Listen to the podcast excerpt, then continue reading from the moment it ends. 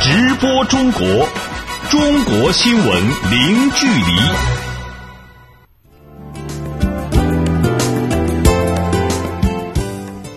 这里是直播中国节目，听众朋友你好，我是张俊。你好，我是雪瑶。今天节目的主要内容是。中蒙外长北京会谈，蒙方再次确认尊重中方核心利益。二零一六年中国科学十大进展公布，多项基础科学研究取得突破性成果。中国基本形成布局合理、功能相对完善的自然保护区网络。中国商务部长称，二零一七年中国将继续加大吸引外资力度，对外投资保持快速增长。中国发布文物事业发展“十三五”规划。好，欢迎各位持续收听。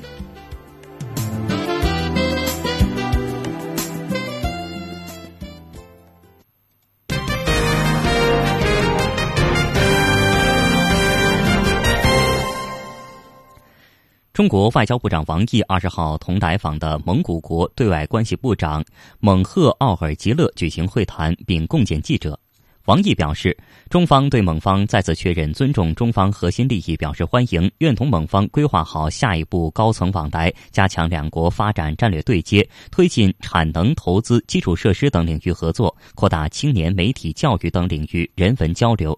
相关内容，我们来听本台记者吴倩发回的报道。应王毅外长邀请，蒙赫奥尔吉勒十九号抵达中国，开始就任蒙古国对外关系部长后首次访华行程。去年十一月，达赖窜访蒙古，给中蒙关系带来消极影响。此后，蒙方进行深刻反思，就不允许达赖再次窜访等问题作出公开明确承诺。蒙赫奥尔吉勒此访被视为推动两国关系改善的切实之举，因而备受关注。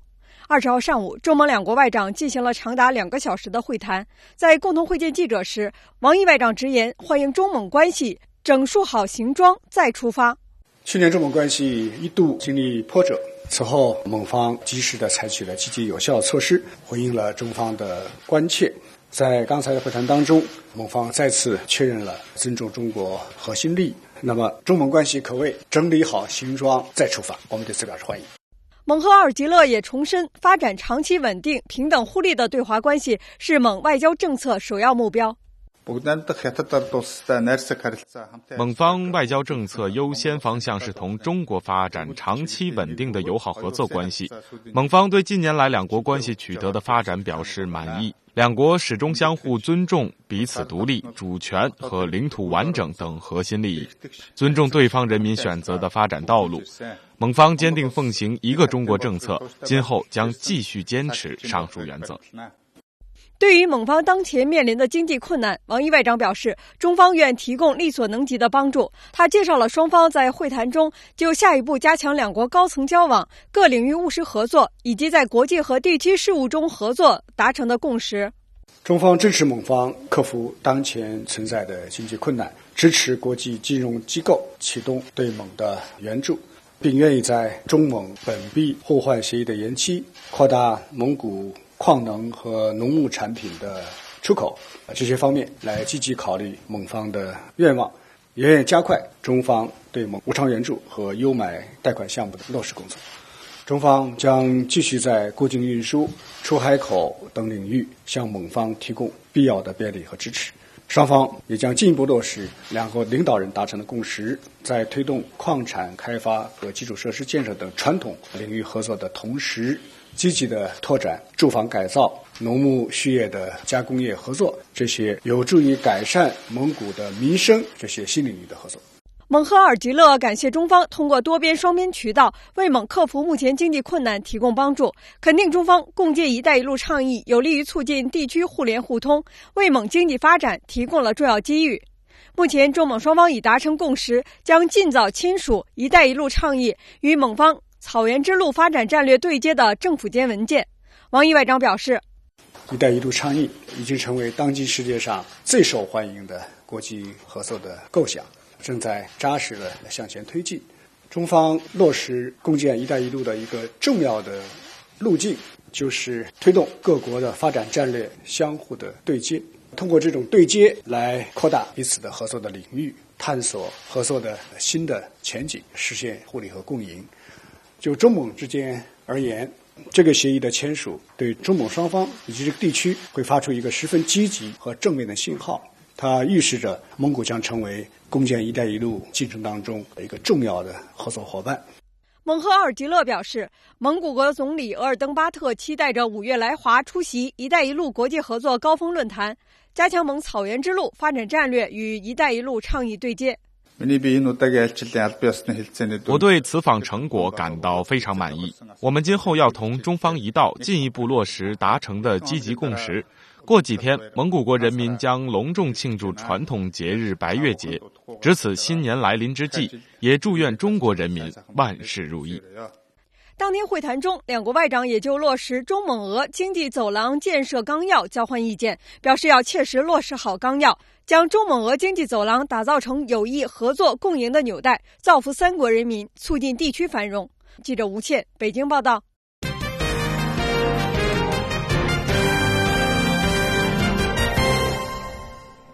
中国科技部二十号公布的二零一六年度中国科学十大进展，涉及材料、信息、医学、农业等多项基础研究领域的成果入选。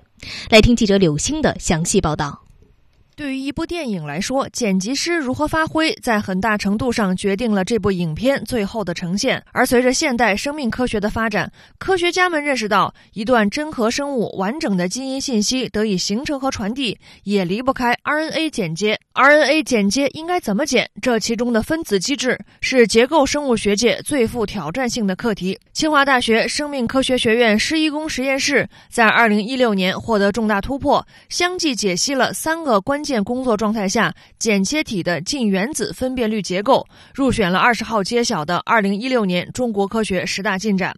中国科学院生物物理研究所许瑞明研究员表示，揭示 RNA 剪接的关键分子机制，对于生命科学领域来说是一个具有里程碑意义的成果，也非常具有应用价值。对所有的真核生命里头的一个非常非常基本的重要的这个这个工作，深化了我们对于这些分子生命的基本过程的了解。RNA 的这个剪接啊，不光是它本身对每一个的。忠实的一个一个去加工，它还能够有发挥它的随意性，这对于我们这个防治的疾病也非常的有关系。据了解，除了揭示 RNA 剪接的关键分子机制之外，今年中国科学十大进展涉及材料、信息、医学、农业等多个领域，而且有多项成果紧扣当前中国经济社会发展需求。科技部表示，二零一六科学十大进展中的多项成就显示，中国引领全球基础研究前沿领域持续取得新突破。例如，中国科学院上海神经科学研究所裘子龙研究组与非人灵长类平台孙强团队合作，通过构建携带人类自闭症基因的转基因猴模型，并对转基因猴进行分子遗传学与行为学分析，构建出世界上首个非人灵长类自闭症模型。中国科学十大进展遴选活动由科技部高技术研究发展中心主办，至今已举办十二届，主要侧重于重大基础研究领域。中国科学院大学副校长、中国科学院院士周琦表示，十大科学进展十多年来的成果，集中展示了中国科技的发展成就。而中国近年来不断加大对于基础科学领域的重视和投入，也将为未来取得重大科学突破奠定坚实基础。中国的基础研究发展的速度。体量已经越来越大，而且基础研究现在也深入人心。大家都知道，基础研究是一个国家发展的基石。现在任何一个人的工作想入选十大进展已经越来越困难，这是好事情，对中国而言是好事情。记者柳青，北京报道。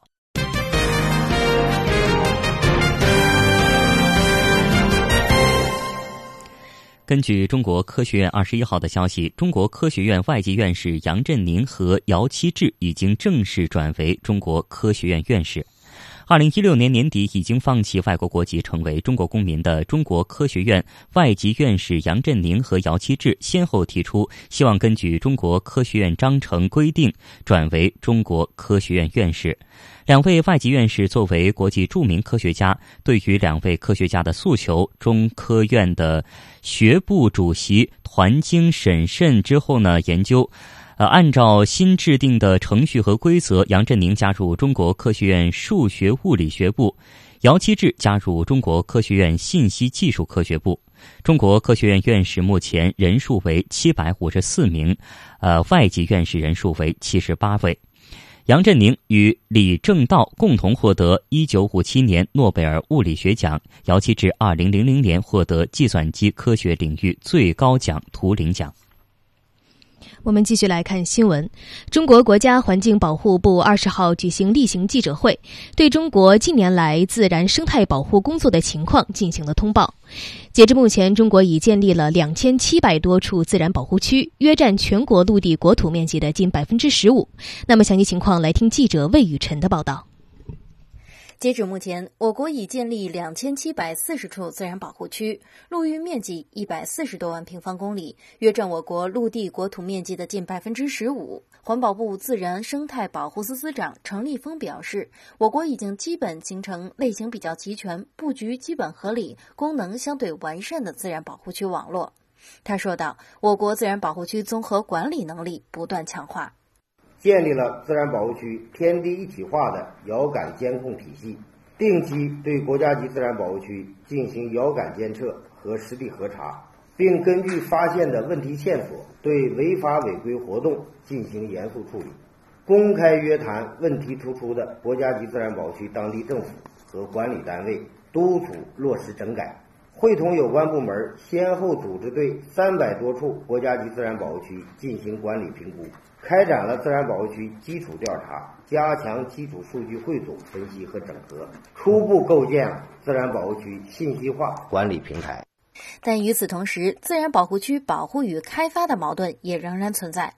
程立峰坦言，尽管取得一定成效，破坏保护区的违法违规行为仍然时有发生。为此，他强调，下一步将早动手、早发现、早解决，让违法违规行为防患于未然。他强调。要继续强化遥感监测工作。从今年一七年开始，国家级自然保护区一年遥感两次，上半年一次，下半年一次，并且下沉省级自然保护区，就是对省级自然保护区再遥感监测一次。对于遥感监测发现的问题，及时处理，及时查处。同时呢，我们正在制定国家级自然保护区人类活动遥感监测及核查处理办法，来实现遥感监测制度化。常态化，特别是对于一些保护价值重大、社会关注度高的保护区，建立长期的跟踪监测机制；对于违法违规问题突出的保护区，要通过约谈、通报、挂牌督办，督促治理整顿，同时强化责任追究。环保部表示，未来还将以现代观测技术和大数据为依托，着力构建天地一体化的生态安全监测预警和评估体系。除自然保护区外，生物的多样性保护也是自然生态保护工作的重要内容。目前，我国全国森林覆盖率超过百分之二十，草原植被覆盖度达百分之五十四，各类陆域保护地面积达一百七十多万平方公里，约占陆地国土面积的百分之十八。程立峰介绍，我们超过百分之九十的陆地自然生态系统类型。超过百分之八十九的国家重点保护野生动植物种类以及大多数重要自然遗迹，在自然保护区内均得到保护。大熊猫、东北虎、朱鹮、藏羚羊、扬子鳄等部分珍稀濒危物种，野外的种群数量稳中有升。此外，我国多年在生物多样性工作上的努力，也得到了国际社会的认可。环保部介绍，我国已经获得《生物多样性公约》第十五次缔约方大会的主办权。据悉，会上将制定2030年全球生物多样性保护目标。记者魏雨辰北京报道。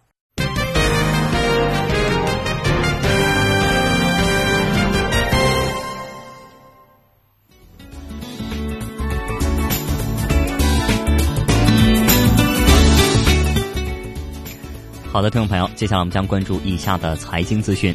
中国商务部长称，二零一七年将加大吸引外资力度，对外投资仍将保持快速增长。中国楼市五十强城市出炉，深圳房价最贵，成都销量最大。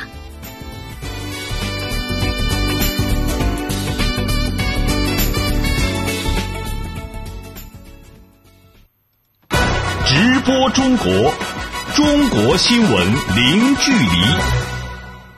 接下来关注一下中国最新的股市和汇市信息。首先是股市方面。二十一号，中国内地的沪深两市处于震荡整理状态。截至收盘，上证指数收报三千二百五十三点三三点，上涨十三点三六点，涨幅百分之零点四一，成交金额两千三百三十六亿元人民币。深成指收报一万零四百零五点七五点，上涨七十六点七五点，涨幅百分之零点七四，成交金额两千六百五十四亿元人民币。香港恒生指数收报两万三千九百六十三点六三点，下跌一百八十二点四五点，跌幅百分之零点七六，成交金额八百七十七点零亿港元。台湾加权股指收报九千七百六十三点九三点，上涨十点七三点，涨幅百分之零点一一，成交金额八百八十九点七七亿元新台币。接下来看看汇市方面的信息。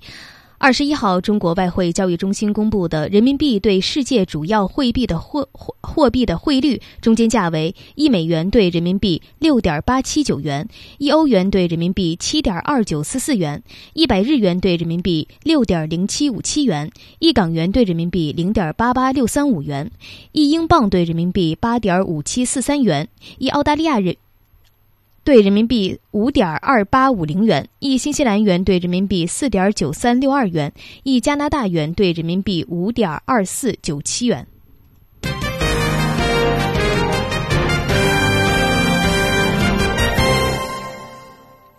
我们来关注更多的财经资讯。二十一号，中国商务部长高虎城表示，近期所谓中国出现外资撤离潮的说法有失偏颇。吸收外资是中国对外开放基本国策的重要内容。二零一七年将加大吸收外资的力度。高虎城同时表示，中国对外投资仍将保持快速增长，将不断提高对外投资便利化水平。详细内容来听本台记者徐艳青、李文婷发回的报道。二零一七年一月份，中国实际利用外资金额同比下降百分之九点二。在当天国务院新闻办公室举行的新闻发布会上，有记者提问称，这是否印证了中国出现外资撤离潮？中国商务部部长高虎城回应称，外资撤离潮说法有失偏颇。在去年呢，全球直接投资大幅下降的情况下，中国呢实际使用外资呢为呢八千一百三十二亿元人民币，同比增长了百分之四点一。那么其中呢，我们可以看呢。医药制造业吸收外资增长了百分之五十五点八，医疗设备领域增长了百分之九十五，高技术服务业增长了百分之八十六点一。至于今年一月份吸收外资的下降呢，我觉得利用外资这个事情呢，历来我们都有一个季度或者更长的一个走势来看，很难用呢年初这一个月的情况啊能够说明一个一年的走势情况。更何况呢，中国的这个一季度啊是比较特别的。啊，无论春节是在一月份还是在二月份，这是中国非常独特的一种一个春节的现象，不足以说明呢中国呢吸引外资的大势。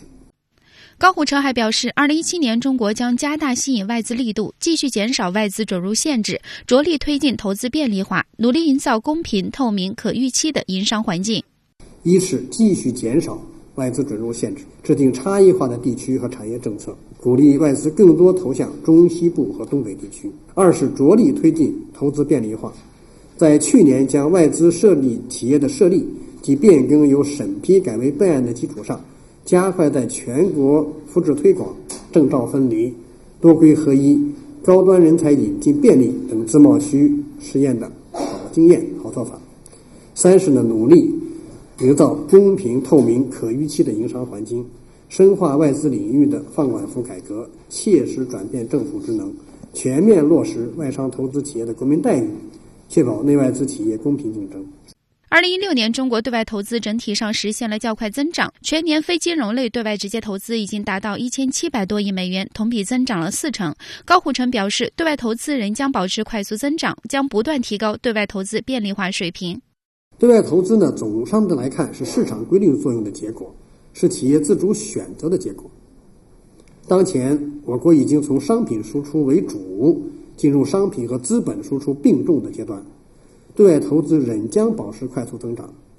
二零一七年，我们将不断提高对外投资便利化的水平，改进公共服务，加强事中事后监管，发挥好对外投资服务国内实体经济的作用。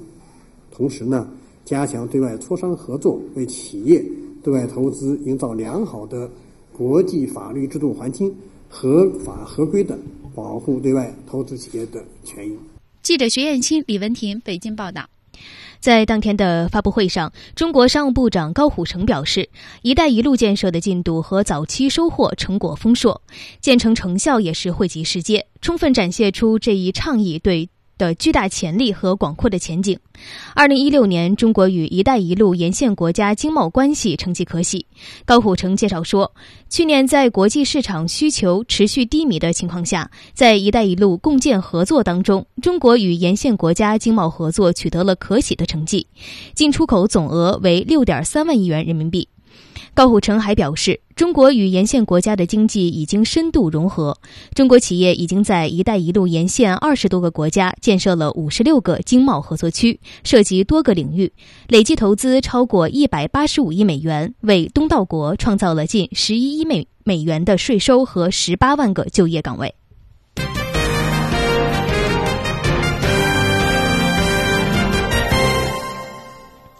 接下来，我们来关注一下中国的房价。上海易居房地产研究院二十号发布的二零一六，呃，全国楼市五十强城市排行榜中称呢，二零一六年深圳新房的成交均价是最高的，成都则是在成交量方面居于首位。那相关情况，我们来听编辑潘莹的介绍。潘莹，请首先来给我们介绍一下房地产行情火爆的有哪些城市呢？这个榜单显示的是二零一六年中国新建商品住宅成交面积排行前五十名的城市。二零一六年，这五十个城市新建商品住宅成交面积约占全国总交易面积的百分之三十八。从交易量来看，去年成交量排行前三位的城市分别是成都、武汉和天津。这份报告说，成都房地产市场纳入统计的区域比较多，近几年的新房供应量也比较大，而武汉城市规模比较大，城市投资价值不断提升，而受京津冀概念等因素的影响，二零一六年天津房地产市场也是成交行情火爆。值得关注的是，镇江、芜湖、漳州等三线城市的成交行情也比较活跃，主要是受到周边二线城市溢出效应的影响，再加上三线城市大多数不限购、不限贷，市场交易容易出现反弹。嗯，那房价是大家最关注的问题。那房价最贵的城市都有哪些呢？再来给我们介绍一下。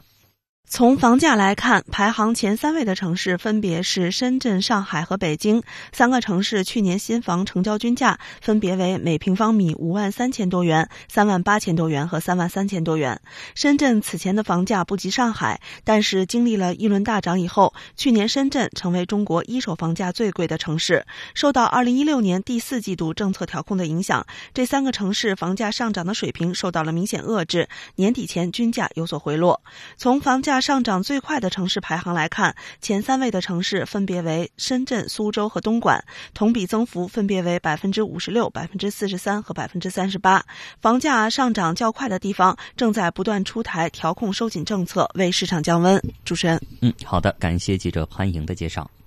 直播中国，我们继续关注新闻。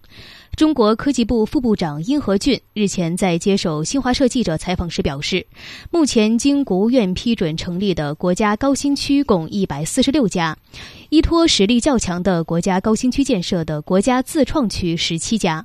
二零一六年，一百四十六家国家高新区营业收入预计达二十八点三万亿元，同比增长百分之十一点五。我们再来看，香港迪士尼乐园二十号公布了去年整体市场疲软，乐园在二零一六财政年度录得净亏损一点七一亿元，呃，七一亿港元。那不过呢，去年下半年起是跌势放缓，今年年初持续转好，农历新年期间入场人次按年上升百分之十三。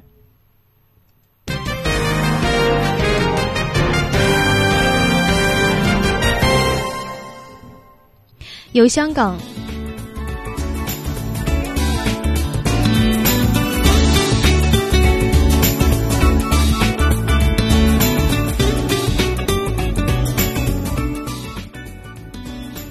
好的，听众朋友，欢迎您持续关注直播中国节目。节目的下半段时间，我们将一起关注中国发布文物事业发展“十三五”规划，亚冬会赛事全面铺开，中国代表团获得五枚金牌。我们希望各位听友把您感兴趣的话题或者对我们节目的意见或建议，通过电话与我们取得联系。我们的电话是八六幺零六八八九二零三六八六幺零六八八九二零三六。我们期待您的参与。稍后直播中国继续回来，欢迎您持续锁定收听。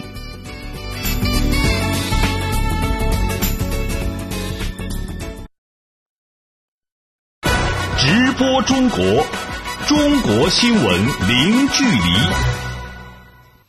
听众朋友，您现在收听到的是直播中国节目。节目的下半段时间，我们首先来关注今天的主要新闻。中国外交部长王毅二十号同来访的蒙古国对外关系部长蒙赫奥尔吉勒举行会谈，并会见记者。王毅表示，中方对蒙方再次确认尊重中方核心利益表示欢迎，愿同蒙方规划好下一步高层往来，加强两国发展战略对接，以此为契机，推动中蒙关系走上健康稳定发展的道路。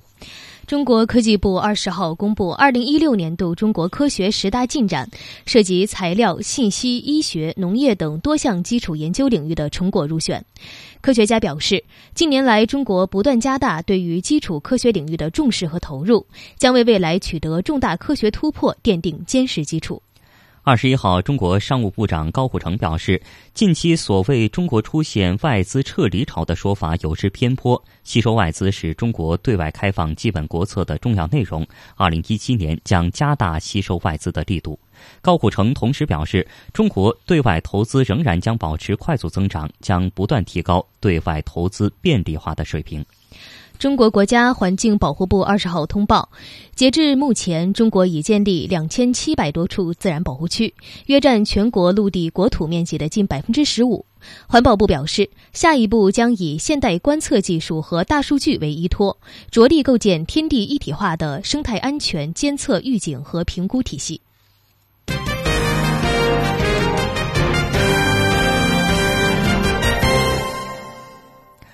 中国国家文物事业发展“十三五”规划二十一号正式发布实施。规划提出了到二零二零年建立日常性的全国文物登录制度，每二十五万人拥有一座博物馆等文物事业发展目标。相关内容，我们来听本台记者林维发回的报道。目前全国文物基本状况如何？根据“十一五”和“十二五”期间开展的文物普查结果显示，全国不可移动文物共七十六万余处，文物藏品四千一百三十八万件套，全国重点文物保护单位四千二百九十六处，世界文化遗产三十五项，世界文化和自然遗产四项。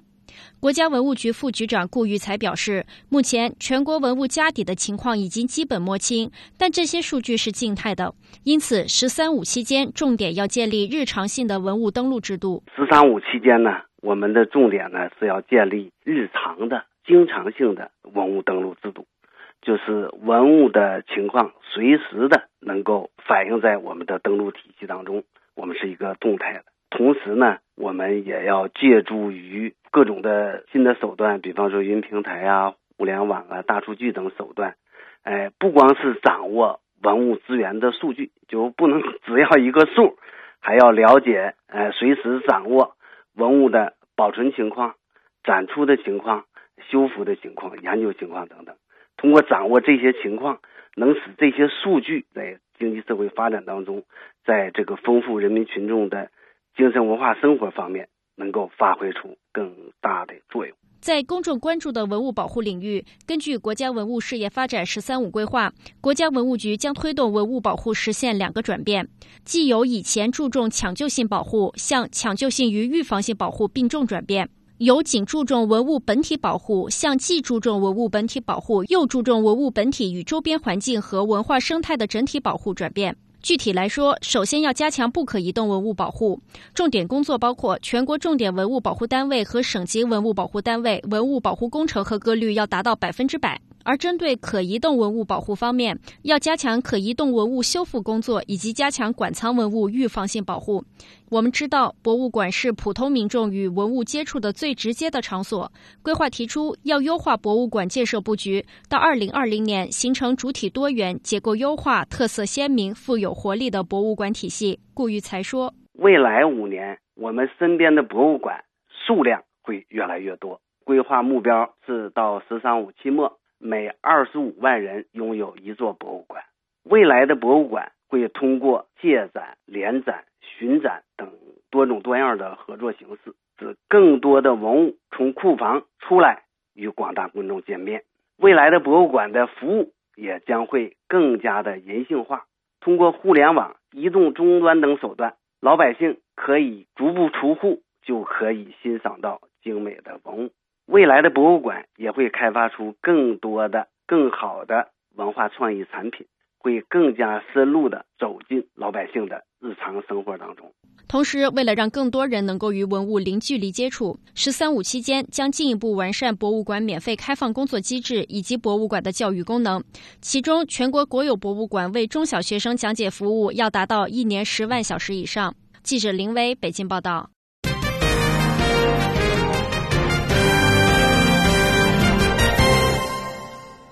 二十一号，为期四十天的二零一七年春运结束了。记者从交通运输部获悉，截至到二十号，全国铁路、公路、水路、民航共发送旅客超过二十七亿人次，真是名副其实的全国人口大迁徙。这其中，铁路和公路是发送旅客主力。来听记者乔全兴的报道。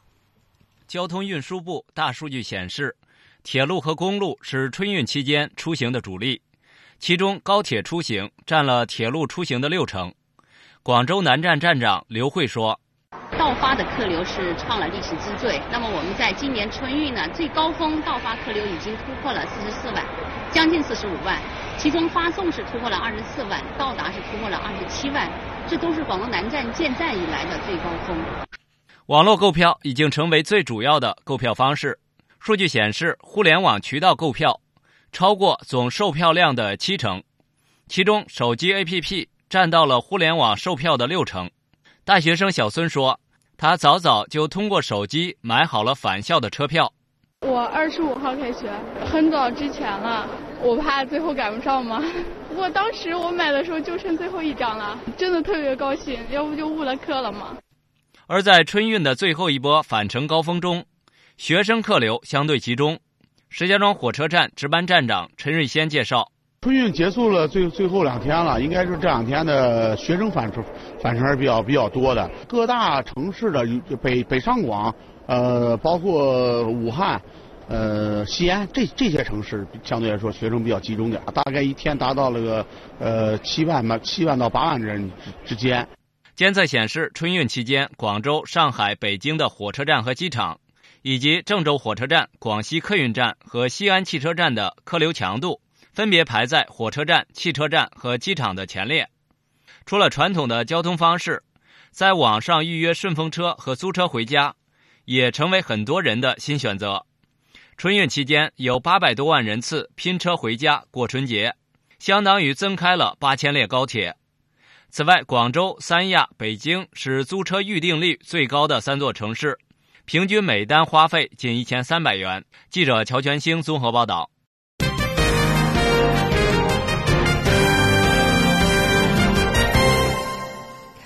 接下来我们来关注天气。中国中央气象台二十号发布寒潮蓝色预警，受到强冷空气的影响，中国北方多地出现了大范围的降温天气，部分地区的降温超过了十二摄氏度。而伴随着冷空气的推移，中国今年入冬以来最大规模的降雪降雨过程将在未来三天出现。详细内容，我们来听记者李进发回的报道。从二月十九号开始，我国黄淮、江淮、江汉出现了一轮大范围的降温天气，最大降温幅度达到了十二度以上。受冷空气影响，未来几天呢，我国将出现自去年入冬以来最大规模的一个雨雪过程。在总结本次大范围雨雪过程的特点时，中央气象台首席预报员孙军用了三个大字，他说：“特点的话，三个大，一个是范围大，整个过程的话，就是按这个省市区，呃，没有一个地方没不出现这个降水，覆盖我国这么大范围的这种降水，并不是特别多的。另外的话，强度强，呃，强度强的话。”首先，这个就是这个降雪强度出现这种强降雪、强降雪的概率是非常大的，尤其出现这种嗯暴雪，甚至是局地大暴雪。对于南方这个降雨来说，呃，跟这个季节相比，应该来说也算也算是比较强的一个过程。嗯，所以的话，这这次过程主要体现在这个降雪的强度是比较比较强。呃，另外的话，第三个特点的话，可能就是影响大。考虑这种范围、这种强度，呃，它带来的这种这个大的一些影响。俗话说“瑞雪兆丰年”。然而，从去年入冬以来，我国的北方地区并没有出现明显的降雪过程。即将到来的大范围降雪，对广大农民朋友来说，将是一场及时雪；而对生活在城市里的人们来说呢，降雪对改善空气质量也是疗效显著。孙军说：“呃，因为北方地区就是说整个今年冬天来讲的话，就是有效的这种降水比较少。那么像这么大范围的、强度这么强的，那基本就是还还没有出现。因此的话，这次呃，对缓解这个北方这种干旱的这种状况。”还是非常有利的，改善土壤伤情也非常有利的。尤其现在北方正处于这种冬小麦返青的这个阶段，因此的话，这次降水对这个冬小麦这个返青生长作用是非常这个大的。另外的话，就是降雪，就是改善空气质量，这个作用也是比较比较明显的。呃，清除这个空气中的一些这个霾的一些粒子啊，使这个空气更加清洁，这个作用也是比较大的。此外呢，孙军还强调说。跟降雪过程相伴的还有一次冷空气过程，将在二十一到二十三号主要影响南方地区，降温幅度呢有八度左右，局部地区有十度。整个降温过程将在二十三号结束。呃，降温的话，你像北方地区，呃，就是到了今天夜间吧，降的已经基本上都降完了。所以后面这次冷空气来呢，北方地区来说降温幅度比还是比较小。呃。但是呢，对南方地区要等到南方地区后面这次这次冷下来之后，二十一到二十三，然后南方地区就开始这个陆续这个降温。那么二十三日以后，大部地区的气温就开始陆续就开始回升了，因为后面没有明显的冷空气过程了。记者李进北京报道。在二十一号呢，今年首场的降雪也终于让北京解渴了。据北京市气象局通报，从上午的九点到十一点，全市最大降水量出现在延庆，达二点六毫米。临近中午，城市开始雪花飘飘。在中午十二点三十五分，北京市气象台发布道路结冰黄色预警信号，北京大部分地区出现了降雪天气。那这场降雪啊，可让北京大解渴了。数据显示，从入冬以来，北京地区的降水量仅为零点九毫米，较常年的七点二毫米显著减少，偏少近九成。在降雪和冷空气的叠加的影响下，北京气温二十一号也大跳水。十九号，北京的南郊观象台的最高气温曾一度升至十四点二摄氏度，但到了二十一号白天的平原地区最高气温。最高的气温也气温也跌至二摄氏度左右。那我们再来关注内蒙古，也遭遇了入春以来最大的暴雪。二十一号上午的十点三十分，内蒙古气象台发布的暴雪橙色预警信号显示，六小时内内蒙古中部呼和浩特等地将达到十毫米以上，且降雪持续，对交通或者是农牧业都有影响。事实之上呢，这个在气象部门发布预警信号之前，这场大雪已经对当地交通造成巨大影响。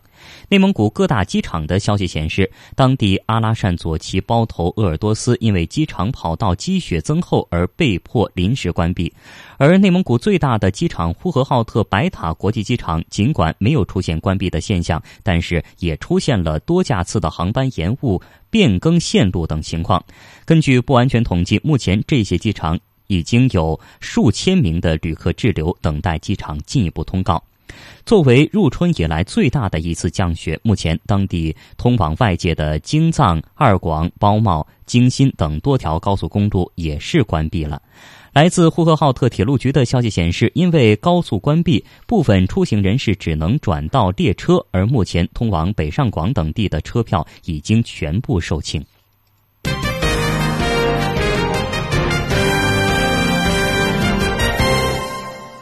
接下来，我们来关注体育方面的最新消息。继续关注第八届亚洲冬季运动会，在二十一号下午举行的短道速滑女子五百米的决赛里，中国选手臧一泽后来居上，以四十三秒九一一问鼎桂冠。这是中国短道本届比赛的首枚金牌，也实现了中国队对该项目亚冬会七连冠的伟业。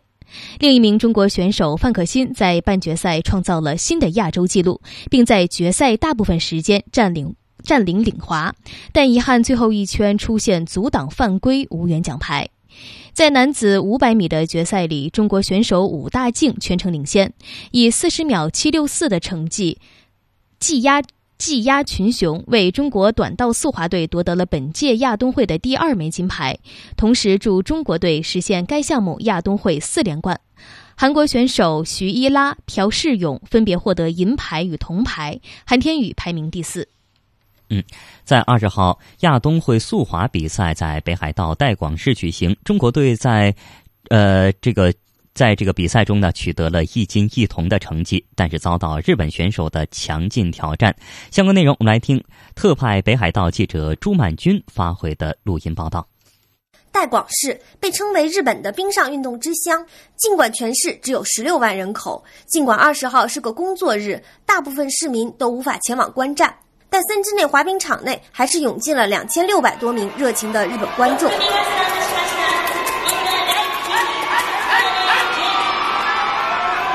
在当天进行的四项比赛中，日本运动员凭借主场优势，大有包揽所有金牌之势。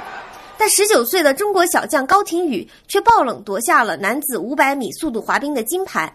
在赛后接受记者采访时，高亭宇和媒体的交流还略显生涩。他平时的说。感觉还可以吧，就是正常发挥。一般都是运动员，都是赛季末容易发出自己最好成绩，一年都在准备这一个赛。感觉就是正常发挥就行，主要是心态一定要调整好，不要想太多。速度滑冰又称大道滑冰，一直以来都是中国的优势项目。中国军团的第一块冬季奥运会金牌就出自大道滑冰。二零一四年索契冬奥会女子一千米速滑冠军张红，在二十号的比赛中，虽然滑出了打破亚洲纪录的成绩，但却败给两名日本选手，仅仅斩获一枚铜牌。张红说：“呃，其实这个赛季自己的状态一直都不是很好，因为我相信还有不到一年的时间，我会把我输的都赢回来。”其实。在本届亚冬会上，中国女队在所有项目上都受到日本选手的强力挑战。主项是女子500米速滑的中国名将于静，也参加了一千米速滑的比赛，但却未能站上领奖台。她表示：“因为现在，呃，日本的这个两个选手，他们确实现在，呃，成绩比较好，而且提高比较快吧。嗯，在这一整个赛季，呃。”快结束的时候，就是日本的这个小平，从五百米到一千米都有很大的提高。其实现在他们的水平确实是挺高的，不过我们我觉得五百米应该还是有一争吧。记者朱曼君，日本代广报道。在当地时间的二十号下午，在日本札幌参加第八届亚冬会的中国女子冰球队，以八比三的悬殊比分战胜卫冕冠军哈萨克斯坦队，取得开赛的两连胜，为实现力争金牌的目标迈出了坚实的一步。请听特派前方记者李鹏的报道。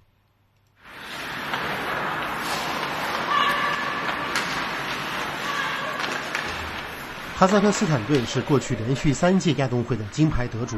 近年来中国队与之交锋，先尝胜绩。要想完成赛前确定的力争金牌的目标，中国队就必须拿下卫冕冠军。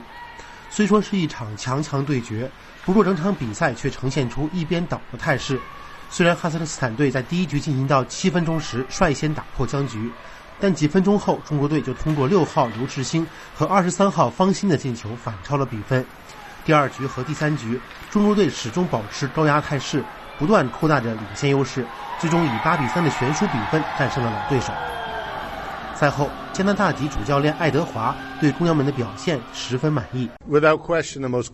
毫无疑问，这是我们参赛以来表现最完美的一场比赛。每一名队员都得到了上场的机会，而且都打得很好，为球队的获胜做出了贡献。而且他们自始至终都很努力。令我印象深刻的是，每一局里，每当哈萨克斯坦队得分，我们的队员马上就能回击对手两三个进球。我为他们今晚的表现感到自豪。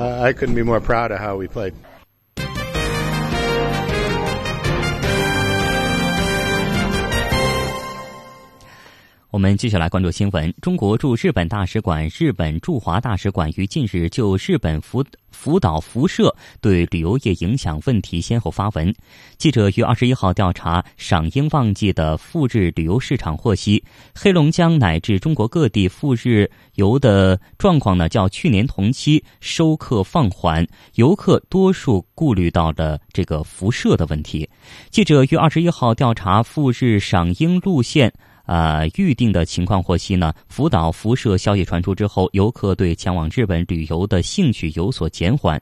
那根据中国在线旅游服务商驴妈妈旅游网统计，截止到目前，中国赴日赏樱游的总体收客放缓，全国游客报名数量较去年同期下降超过了半数。其中，黑龙江预订量仅为去年同期的百分之二十，上海预订量较去年同期下降百分之四十二。北京预订量较去年同期下降百分之二十，广州预订量较去年同期下降百分之三十五。中国红十字基金会二十号在京成立丝路博爱基金，同时宣布启动丝路博爱基金重点项目——中巴急救走廊及阿富汗先兵先心病患儿的救助项目。丝路博爱基金由中国红十字基金会成立，是服务国家“一带一路”建设的专项公益基金，旨在吸引爱心企业、公益组织和志愿人士参与“一带一路”的建设，优化人道服务供给。据介绍，中巴急救走廊是丝路博爱基金重点资助开展的红十字与“一带一路”同行的示范项目，将围绕“一带一路”中巴经济走廊建设，在沿线部形成应急救护、公共卫生的服务供给带。中巴急救走廊的第一站将落地中巴铁路南端的终终点是巴基斯坦瓜达尔港，并在当地建设首个中巴博爱医疗急救中心。我们再来关注一条中新社的消息。记者二十一号获悉，位于西藏拉萨市和林芝市交界的米拉山隧道将于今年的六月三十号完成通车任务，届时将成为世界海拔最高的公路特长隧道。米拉山隧道项目是国道三幺八线林芝至拉萨段公路改造工程的控制性工程，平均海拔达到四千七百四十米以上。隧道按照双向四车道一级公路标准建设，属于特长隧道。目前整个工程进度已经完成百分之七十。根据介绍，之前从拉萨到林芝车程。至少需要八个小时。那隧道建成之后呢？拉萨与林芝市之间的行车时间将缩短一半，而且路况更好，也更加的安全。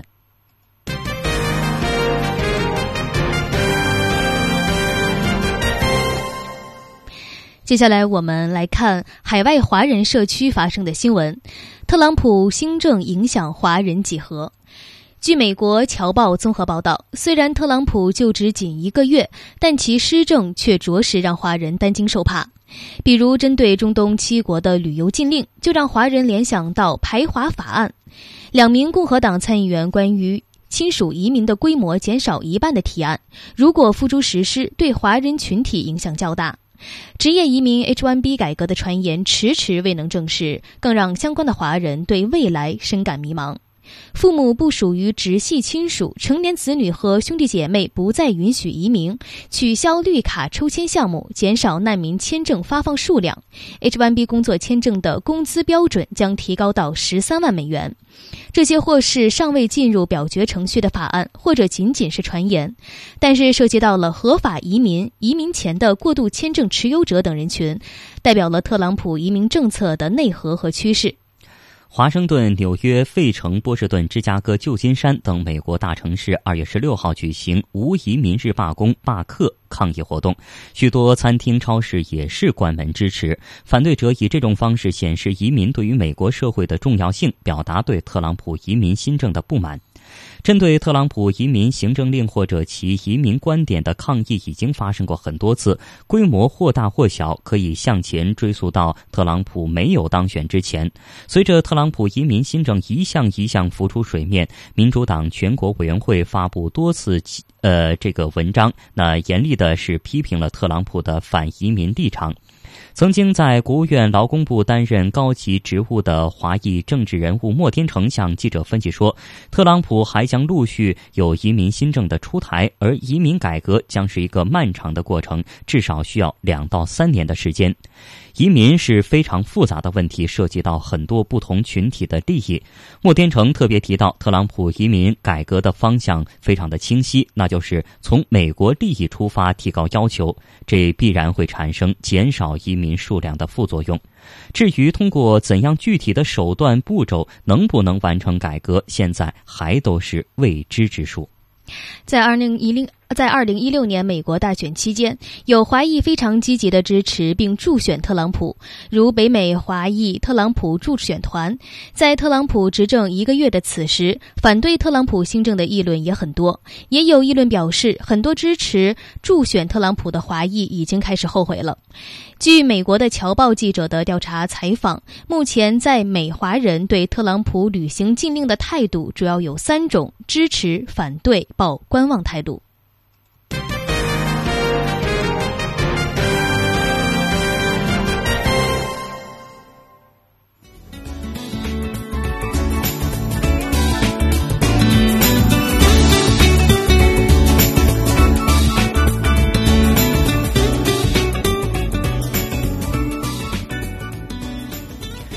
好的，听众朋友，在节目的最后，我们再来一起回顾一下今天节目的主要新闻。